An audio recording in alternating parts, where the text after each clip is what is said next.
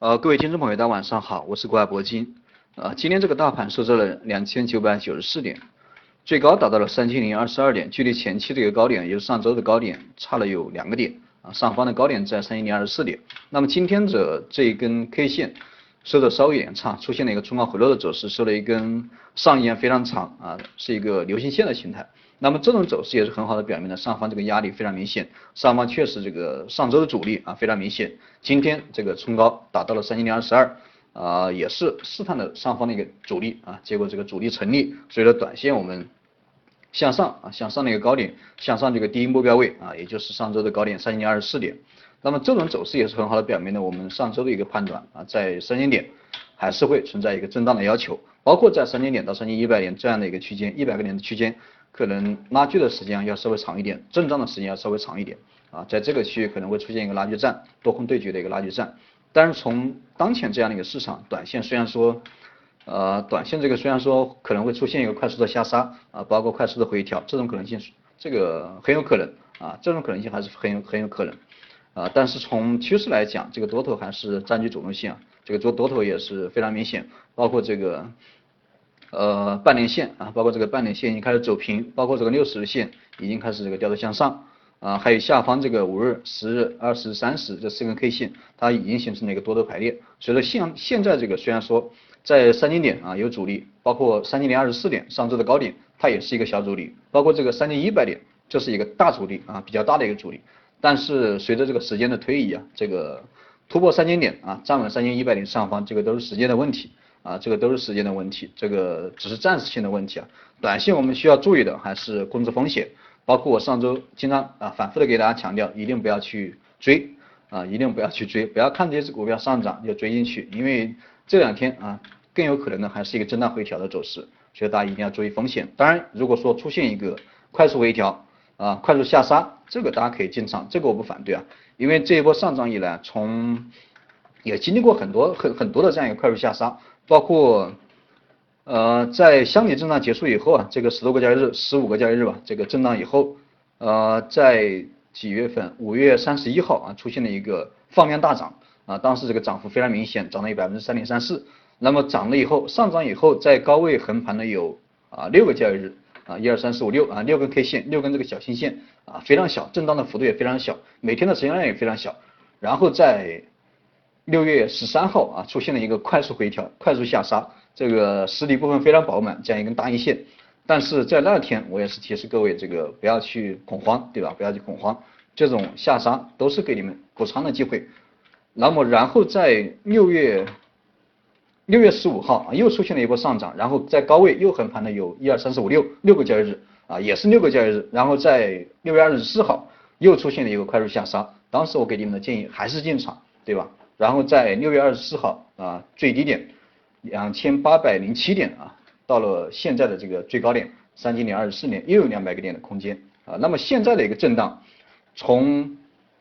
六月啊，从七月四号这一波中阳线拉起来以后，现在的高位震荡啊，已经有五个交易日，算上今天有五个交易日啊。按照之前的这样一个拉升的一个特点，快速下杀的一个特点，明天是第六个交易日。明天如果说啊又出现了一个小星线高位的震荡的行情，那么后天周三啊很有可能会出现一个快速下杀、快速回调。那么只要出现快速下杀、快速回调，那么都是你们进场的机会。我们还是维持这个多头啊，还是维持多头的这样一个思路。这是我们这个啊就当前的一个技术面，就当前的这样一个大盘啊给出的大家一个综合性的判断。那么从板块上面来看，今天这个。呃，金融指数今天这个金融指数，这个我反复的给大家强调过很多遍，这个金融指数，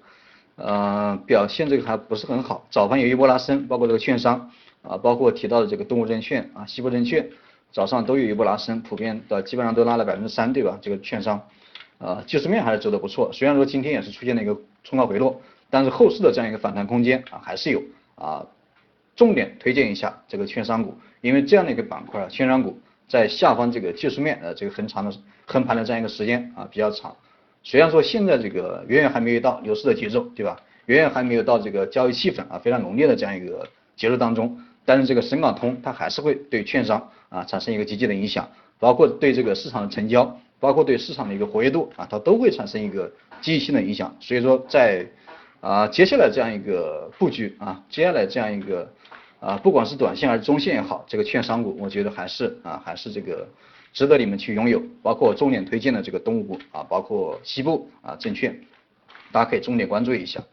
呃，还有一个板块，这个也是上周五我讲的，上周五我给大家推过两个板块，第一个板块证券板块啊，就是东吴证券啊，就是这个西部证券，还有一个板块就是船舶制造，对吧？今天这个船舶制造啊走的非常火啊，这个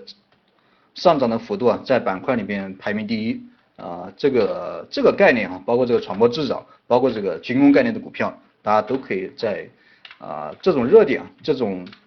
我觉得还是可以持续一段时间，这个上周我都给大家讲过，所以说依然可以去关注一下，依然可以去参与一下。但是这个黄金股啊，黄金股我大概在讲课的时候，在五月底啊六月六月初的时候，这个反复给大家推荐过这个黄金股啊，这个黄金股近期这个涨幅非常大啊啊，普遍涨了有翻了一倍。那么对于黄金股，我上周也是给出了一个获利出局啊，给出了一个不要去碰这个黄金股这样的一个建议。当然我现在还是维持这样的观点，虽然说今天这个。黄金股涨幅不错啊，虽然说今天这个黄金股涨幅不错，对吧？我还是觉得这个黄金股最好不要碰，因为现在这个涨幅，第一个涨幅非常大啊，第一个涨幅非常大，庄家可能会借这个市场的一个氛围，对吧？借这个市场的一个气氛啊，出现这个出货的可能啊，出现反弹出货的可能。那么另一方面，美联储啊加息的可能性还是存在。虽然说上个月这个非农表现不理想，虽然说这个英国脱欧，对吧？这个可能延缓美联储加息。但是这个加息啊，不可避免啊，只能说推迟，不可避免。随着这个黄金股啊，包括这个呃相关的大宗商品这样的一个概念的股票，大家尽量回避一下，尽量不要去参与了，涨幅太大啊，风险比较大。那么另外的另外的板块啊，还有一个中医药啊，中医药也是我近期这个推的比较火的。